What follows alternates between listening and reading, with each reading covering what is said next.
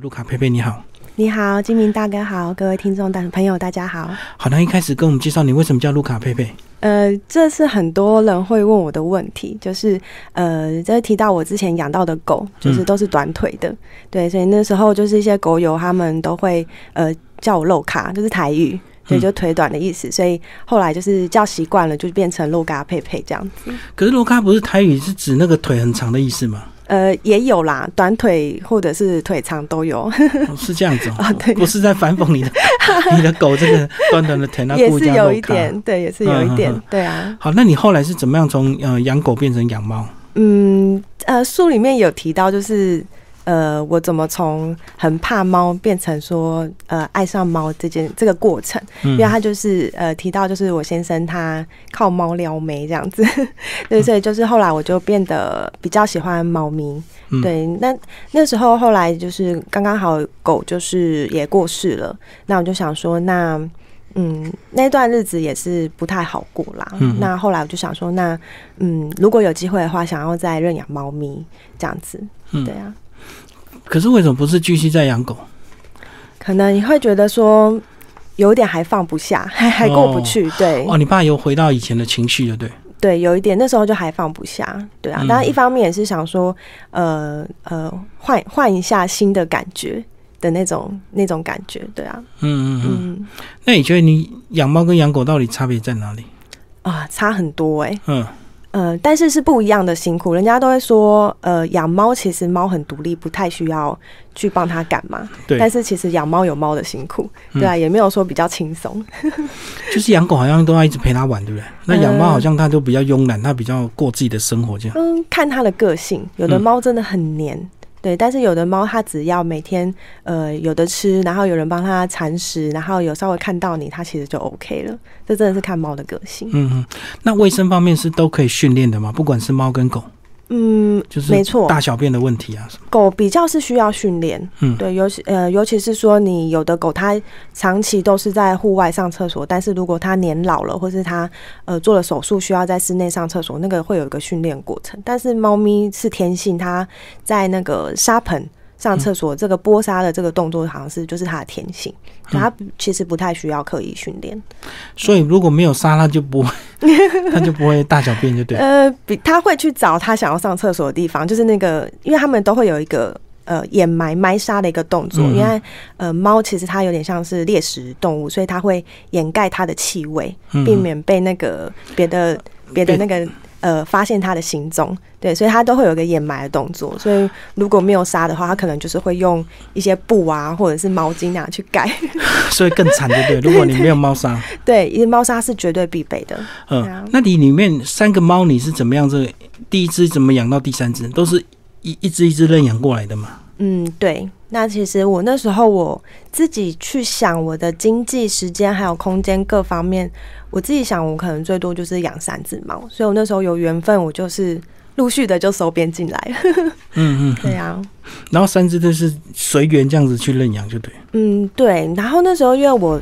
就是在经营部落格，所以我就会想要去找一些呃，我觉得很棒的单位，然后我就会去去走走看看，然后也顺便看猫咪，所以就是也是有缘分遇到，就是我觉得嗯有缘分的猫咪，就把它认养回来这样子。嗯，对呀。这跟你职业有关系吗？因为你在上面的职业是这个流浪猫的社公司啊。啊，没有没有没有，之前之前的话，其实我觉得我。还蛮不设限，我想要做什么？那我原本是做社工、心理相关的，以前是做儿童心理团体的治疗，那后来是在社会局当社工，然后后来就是想要闯荡人生，想要挑战自己，所以我就开始呃跑韩国卖韩货这样子，然后接一些美工，就是后来就变得有点像是。有点像是自由业这样子，然后后后来就是因为我本身就喜欢阅读，喜欢文字，所以就开始写部落格，然后一直经营到现在。嗯嗯嗯，对啊。哦，所以不是之前的这个纯流浪社公司，就是，现在已经变比较多角经营。嗯，对，现在就是呃心理社工界这边，我目前已经离开，因为其实我之前我有一个还蛮大的症结点，是我没有办法去处我的呃同理的的。体谅的那个能力太高了，那个界限有点模糊，所以那时候我就觉得我没有办法处理我个案带给我的负面情绪，所以后来我就是跟我的督导讨论，就是后来我就是先暂别心理社工界，就是你会被他们影响就对，嗯，对对对。那我的老师是跟我讲说，没关系，你可以多一点人生经历再回来也都没有问题，只要如果我有那个心的话。嗯嗯嗯，就他他也赞成我去闯一闯。嗯嗯，对啊。然后后来就是目前的现况就是，嗯，有经营部落格跟一些这个呃呃买卖一些韩货这样子。嗯，没有，就是完全就是呃，去年是之前是还有在接美工，白天我就是呃画一些平嗯对平面设计或者是一些餐厅的菜单呐，嗯，对，那就是接一些这这类的美工案子，然后还有利用闲暇时间写部落格。嗯，对，那我现在是。美工的案子我都没有再接，我现在算是想要专心经营我的博格，做一个自媒体这样子。嗯嗯嗯。所以这个你跟猫的一些相处过程，就是呃，有些文章都会抛在你的部落格，就对。对对对，部落格跟我的 Facebook 上面。嗯嗯嗯。好，跟我们讲你这三只猫，好吧？它的你都给它都有名字，都有不同的个性啊。哦，对，但其实取名字，取帮他们取名字真的蛮难的。嗯，对呀。那呃，弯腰它其实之前名字叫菲比，然后。呃，我帮他取名字的时候，我真的想不到要叫他什么。然后后来有一天，是因为我去呃摸他的时候，他就像那个呃之前不是很流行那个弯腰油桶嘛，嗯，他就我摸他脖子，他说他就这样弯腰，所以我就想到那我就叫他弯腰好了。就是他在也在跟你玩游戏，对对对对，所以我就想说，呃，就是我取名字会想要很特别，就是符合他们独一无二的一个名字个性。对呀对呀，那阿尼基的话，呃，因为他有一个。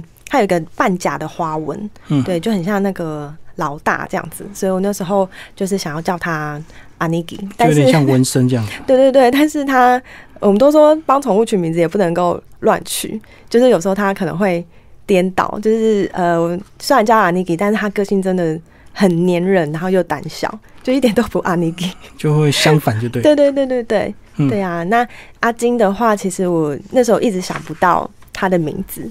对，然后他本来是在名字猫猫俱乐部，就是一个三重的一个呃，在学校里面有老师所呃组成，老师跟学生一个组成的一个一个社团。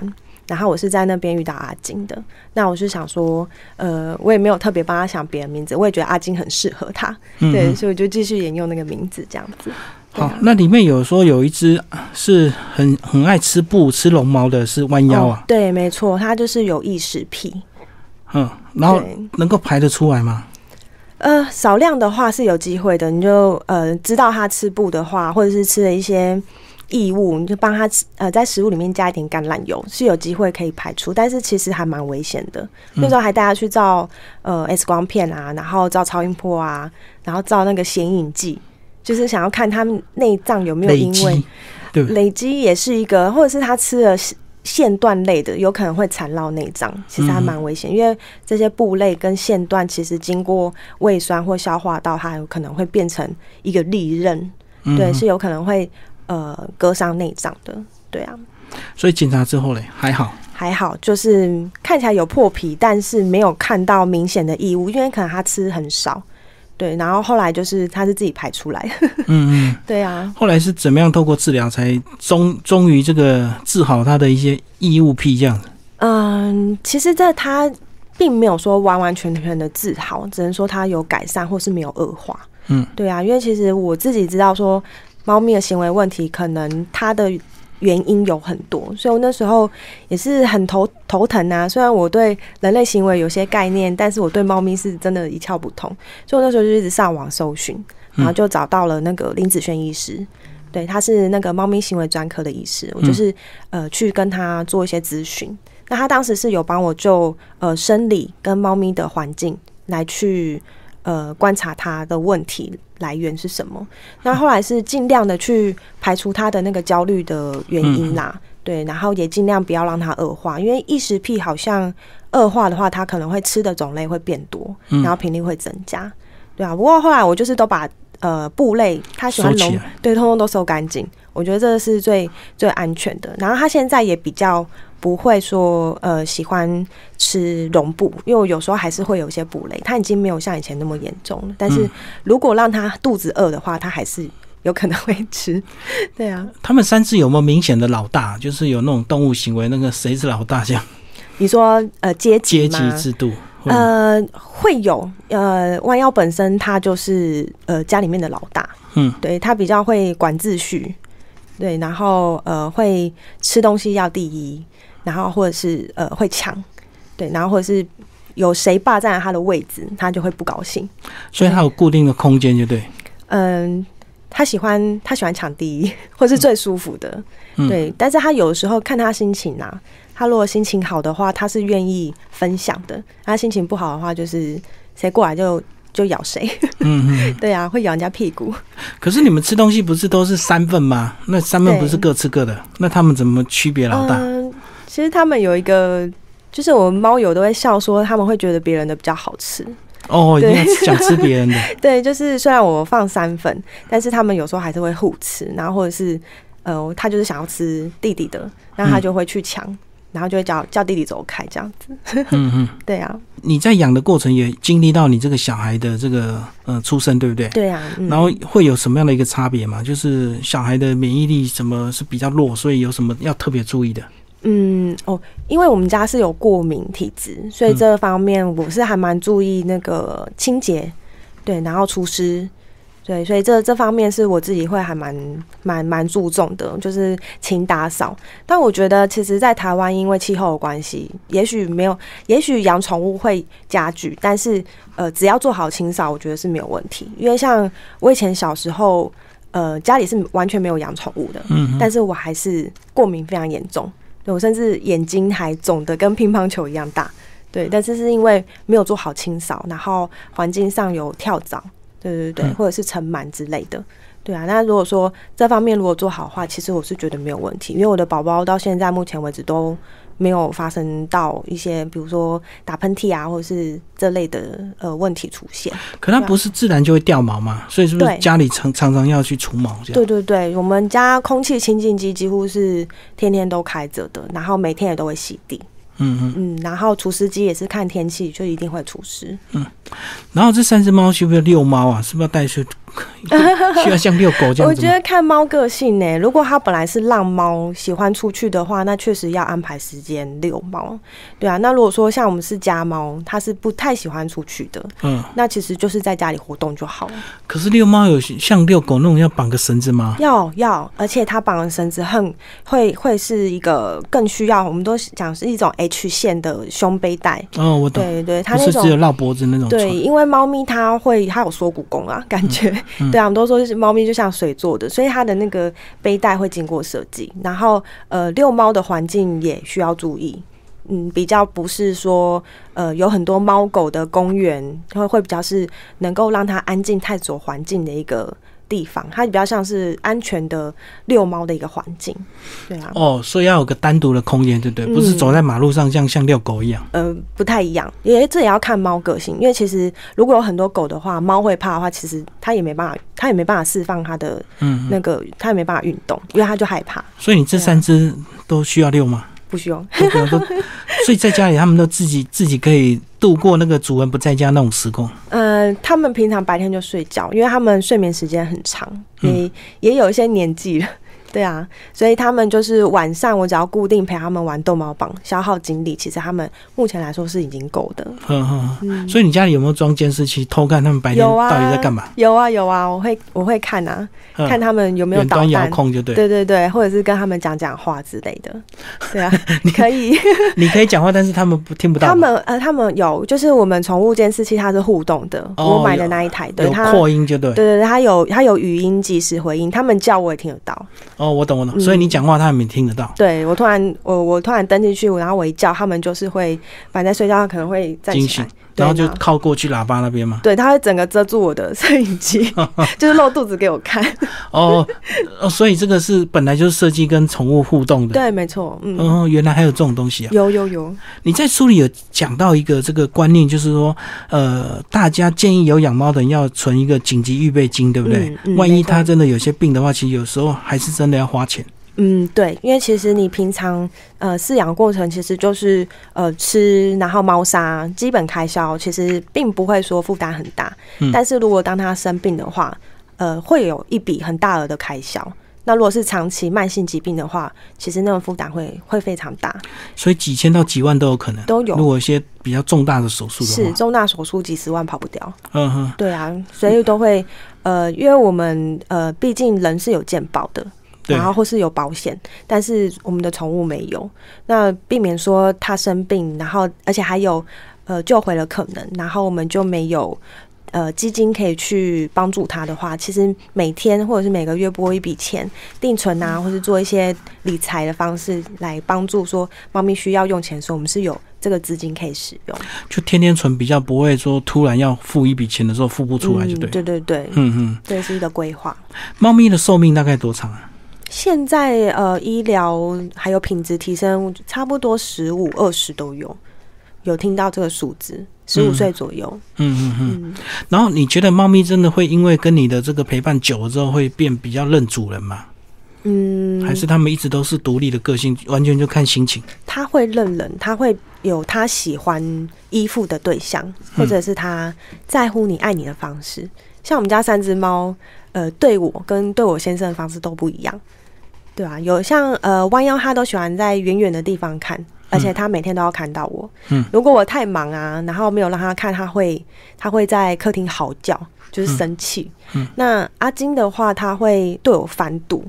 对，但是他不太喜欢让我让我抱啦，翻肚的意思是要你帮他按摩吧？没有 不不？一定嗯看他心情。有的时候他翻肚给你看，你摸他，他可能会咬你。哦哦，对，但是他有时候他这个是一个信任的表现啦，或是在撒娇。嗯，对啊，但是他完全不会这样对我先生。他看我先生就跑，是 对啊。那安妮吉的话就是比较喜欢粘人，我书里面有提到，他就是有点像是令人窒息的猫。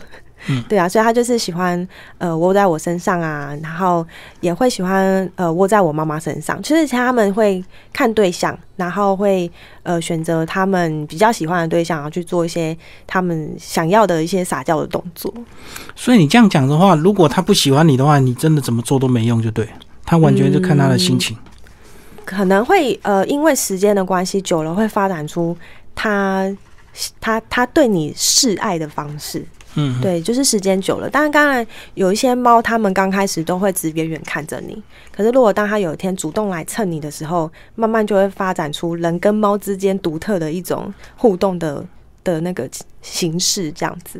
嗯对啊嗯嗯。然后猫是真的要一只两只这样子群聚，让它们才不会孤单无聊嘛？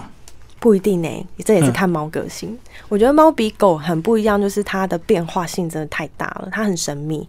所以，呃，猫的话真的是看它，如果说它本来就是一只比较呃独来独往的猫咪，那它可能没办法 share 它的资源给其他猫咪。那那种是不是比较适合呃单养它就好，单养的猫咪？所以如果养第二只，那个第二只可能会被它欺负的很惨，对不对？有可能，然后或者是说，呃，我也有猫友，他们是分房间养，嗯，对对对，就是有的有的猫它就是都是喜欢呃自己一个人。那如果有的猫它是可以跟两三只一起住的话，那它根本它们可能会在同一个房间里面。嗯嗯。对啊，就是有的猫友会是这样的养的方式，你你你房间有什么玩具是适合他们玩的，或者是为他们做的？超多的。我整个家里面都有猫的玩具。有啊，而且几乎都是我们家都是猫抓板啊，然后猫屋啊，然后、呃逗猫棒啊。我们家小孩也是玩这个，嗯嗯。对，所以就是呃呃很多的猫抓板跟猫跳台，对啊，所以那个猫抓板就是让它抓爪子，它是爪子长长会不舒服，是不是？所以它一定要把它抓短，是呃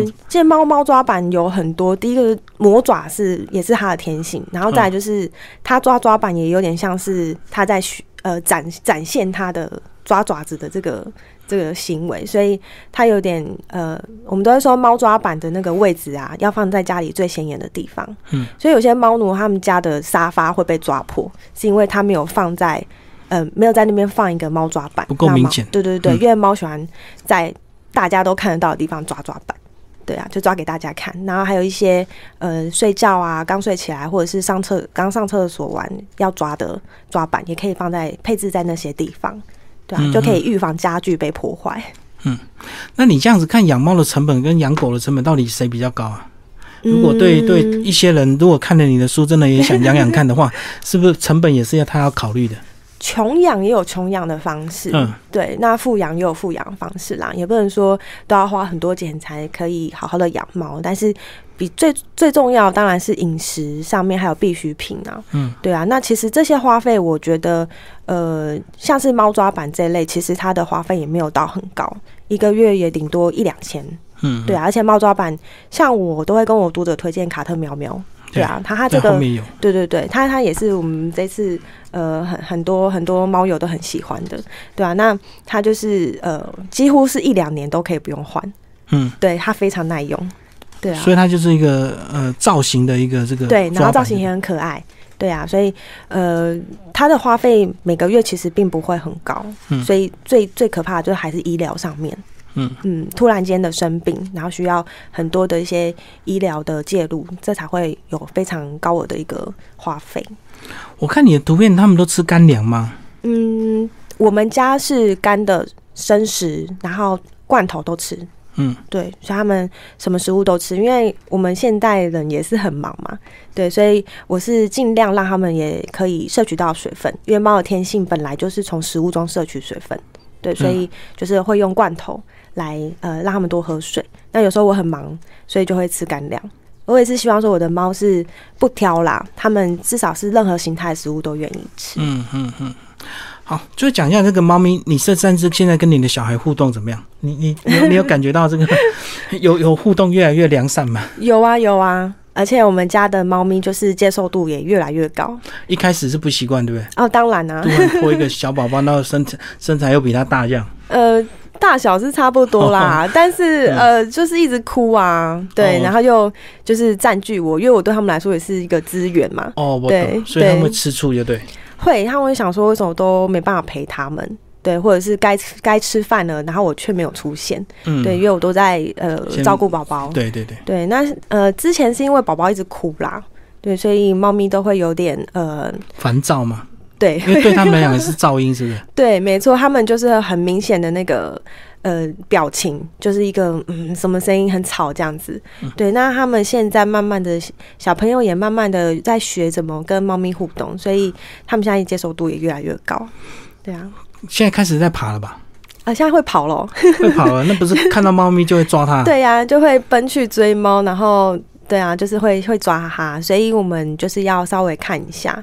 嗯嗯，，嗯，所以变成猫咪现在比较怕宝宝，对不对？因为一直以来都很怕。它还力道还不太会掌握。是没错，但是呃，之前猫咪它们也会好奇，比如说宝宝在睡觉啊，然后猫咪就会去偷看，然后或者是呃在旁边呃偷偷的呃一边一起睡觉，但是并不会说很靠近。嗯，然后现在的话，其实就是看到看到我女儿就是会会逃跑，因为知道说她会过来抓。抓她就对。对对对，所以我们家其实有一个宝宝围栏是围小孩的，然后猫咪就自由。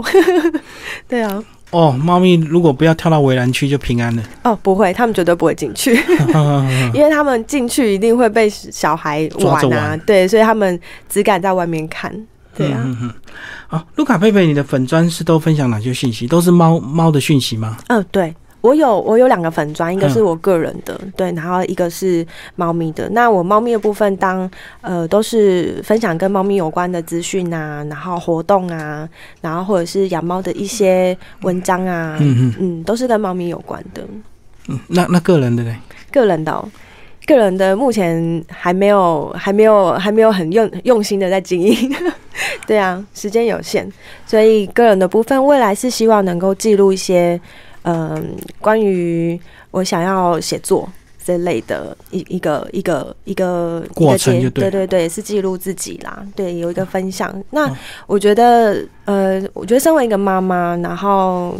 然后又身为一个妻子，然后又想要做自己想要做的事情，这中间的平衡，我觉得也会想要跟我的读者分享，该怎么在这中间，呃，去有些舍跟得，对呀、对啊，而且你还是养三只哎。养三只其实跟养一只不会差太多，嗯，对对对，但是我觉得宝宝同时有宝宝就真的差很多，嗯对啊，嗯，可是你们假日如果不想出门的话，是不是就在家玩猫这样子？对啊，其实是猫友是不是都这样？对，不太喜欢出门。也呃，真的也是看个性啦，对啊，但但是我们也喜欢居家生活，所以、呃，在家里面看电视、吃饭呐、然后有猫陪，其实其实也是我们还蛮喜欢的时光。嗯猫友都怎么联谊啊？呃，就是揪团购，啊一，起买猫的东西。因为如果养狗，大家可以带狗到一个公园或一个野外，大家的狗自己让它跑跑跳跳。可是猫的话，好像不太适合这种联谊，对不对？对，我们都说猫猫联谊，如果带猫一起去，可能就是打架大会，对啊，对就是啊。猫会打架会叫嚣。对啊，所以呃，可能就是一起去出去呃有猫的地方啊，一些展览啊，然后或者是去上课嗯之类的，对，然后或者是去吃猫咪餐厅。所以变成你们猫都是要带着笼子走，就对了。呃，我们通常不会带猫出门，哦，对，这样子啊、猫猫有聚会不是都带猫出来交流吗？不会，我们不太会，因为如果你带猫出来交流，猫呃，如果它很是。紧张的，对它其实出来它也没有办法放松，你跟它都会是焦虑的状态，嗯嗯所以通通常出去就可能是一起去吃猫咪餐厅，然后就是在跟猫咪餐厅的猫互动这样子。嗯嗯嗯。嗯，你你当初为什么会出版这本书啊？呃，这本书其实我想，呃，我当时也有问我的总编对对对，因为其实那时候我也很怀疑为什么他们会找我。但是是有一篇触动到他们，就是呃关于爱的延续这一篇，嗯，对，好像是呃，其实我会写这一篇，我也还蛮，我也是还蛮有感触的，因为当时是我身边的，嗯，就是我身边的朋友，他会问我，因为我的第一只狗过世之后，我其实也是呃很难过了好一场，有有一段时间，嗯嗯。对，所以他们都会问我说我会不会再养，对啊，那我那时候是觉得我是会，但是我还没准备好。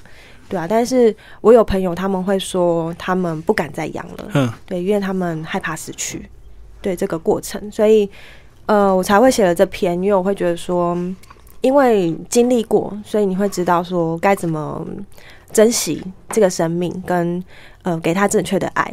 好，那关于这边你讲到是你的这个呃，你的爱犬离开你的这个心理的一个延续状态哦，呃，那时候有讲到说，呃，原来宠物也有所谓的这个急救同意书啊，哎呦，嗯，对，所以他呃通常会签这份的时候，通常状况真的是不太好。就病危的时候，对对对，有可能随时在医疗介入的过程，他可能就会离开，嗯。所以呃，其实签不签那个真的还蛮还蛮纠结的，嗯。嗯，因为你签了，你就表示呃，等一下如果发生任何事情就不急救，嗯，对，但是你不签你也呃签不签都很为难啦，对，那我到到最后是决定不呃就是签了，对。就是不急救，就是不急救，如果因为如果急救是怕造成他的痛苦，是不是？对对，因为已经医生也会评估啦，他的状态已经是任何介入已经没有没有用，只会带来他的痛苦的话，那他就会选择让他静静的离开。嗯嗯，对啊，所以我那时候呃经过这样的过程，我也是那时候真的也是蛮难熬的。到到后面他真的离开之后，有一段时间是。呃，生活上面很多的不习惯啦，这就是一个、一个一个离离开的一个过程，对啊，我懂。其实这个就好像你遗失一个东西，你就一直会幻想，一直以为这个东西一直存在，可是它其实已经消失了，对不对？对，而且是很不习惯，因为你每天早上原本跟他有什么互动，或者是下班之后，对这些很习惯的东西或他用的东西，嗯嗯，因为其实蛮多人他们会感觉说是已经是一个家人了，对，对，所以他离开当然会有一个这样子的历程，嗯嗯，对啊，所以那时候呃，朋友跟我说他不想不敢再养，我会觉得还蛮可惜的，因为嗯其实有经历过这样的状态，你会只你会更珍惜这个在你眼前的生命，然后给他更多你觉得是正确的爱跟照顾。所以我会想要鼓励大家说，嗯，不要因为害怕失去，然后就不敢拥有。所以。呃，我们应该在延续这份爱。那当然，延续方嗯方式有很多，对，不一定说你要继续再养啊，或养很多啊。嗯你也透过可以透过其他的，比如说关注动保议题啊，或者是在呃猫咪志工这边做一些服务，也是延续这份爱的一个方式。可过去在养猫跟养狗的过程，你跟你先生彼此都能够沟通的很顺利吗？就是大家的心心都是一致的吗？会不会有一些冲突性？当然会，嗯对，尤其是呃生活上有一些压力或繁忙的时候，那当然会都会有这个冲突。嗯对啊，所以有时候太忙了。那像我之前有呃在从云林捡了一只柯基回来，对它就是在外面流浪。对，那那时候其实我也蛮感谢我先生的，他就是愿意陪我去做这些事情。我们就把狗救回来，然后去处理他身上所有的疾病。嗯嗯嗯。嗯，然后呃，甚至他因为有分离焦虑，然后去去给他爱，然后呃，让他可以有一个好的晚年，因为他其实那时候年纪很大了，对啊，那。只是说，呃，因为那时候他有个分离焦虑，那只柯基，所以他只要看不到我们，他就会整间屋子乱尿尿。嗯，那我们就是每天下班，就是会变得很怕下班，因为你下班之后就回家擦尿。对对对，所以我跟我先生也会因为这样有些冲突。所以他意思是不要养了，那你想要养就对，是这样。呃，他也没有说不要养，他只是会觉得说，呃，要怎么教他才会懂。对他也很困扰，对，所以有时候他会去凶那只狗。但但我我可以体谅，因为有时候我们真的很忙，但是只是说那样子也没有用，对啊，所以我们就呃尽量的去呃呃让他知道说我们离开一下，然后但是我们很快就回来了，让他去慢慢去习惯，然后还有去呃教他怎么去在定时去上厕所，因为他那时候其实他不会定时定点上厕所，对，因为他以前都在外面，所以他都是在野外随便乱跑就对对乱尿，嗯，对啊。所以这个后来是有经过一些沟通之后，所以你们现在养猫的态度就比较一致的。嗯，也也没有，也没有，那难免都会有不一样的观点啦。对，但是我觉得沟通沟通上就是很看夫妻彼此的那个包容性跟愿意配合的。对啊，我们就是为了为了想要有自己想要的生活，因为其实跟猫一起生活也是我先生想要的。对，而且你，我觉得你面临最重大就是怀孕生小孩，那时候以后不会有说，那还是不要养了，就为了宝宝这个，因为毕竟就变成宝宝变最大，完全不会，因为我们那时候对我们很期待宝宝生出来会跟猫咪有什么互动，对，因为我们会觉得说，猫咪它可能宝宝睡着了，然后猫咪会去。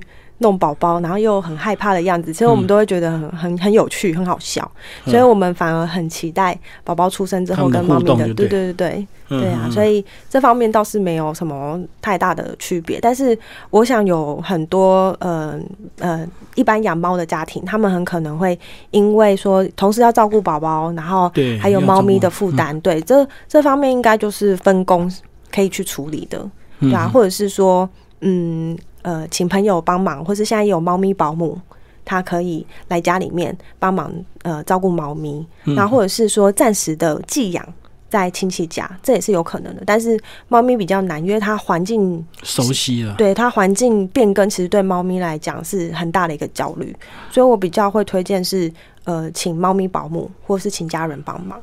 猫咪保姆变成他要来家里照顾，对，哦，那就要够信任的才有办法。现在其实网络上有一些呃专业的资源，它就是有呃，比如说你要出差啊，然后或者是出国去玩啊，或者是你像呃你要爸爸妈妈呃妈妈需要坐一个月子，那有需要这样的帮忙，其实现在都有一些这类的很完善的资源可以使用。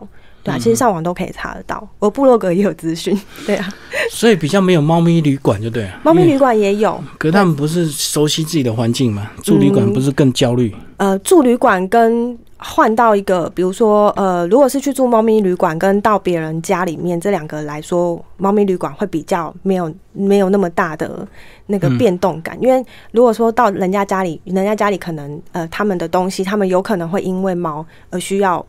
呃，改变配置，因为猫咪它会会去波动东西，所以反而会可能会有比较多的麻烦。但是因为猫咪旅馆他们也是专业的，所以他们就是一个给他一个独立的空间，让他在那个小空间里面呃适应。对，所以猫咪旅馆也是 OK 的。当然它对，但是它前期当然会有一些呃焦虑的状况。但是如果有长期在配合的猫咪旅馆常去住的，其实也是很 OK 的。对啊。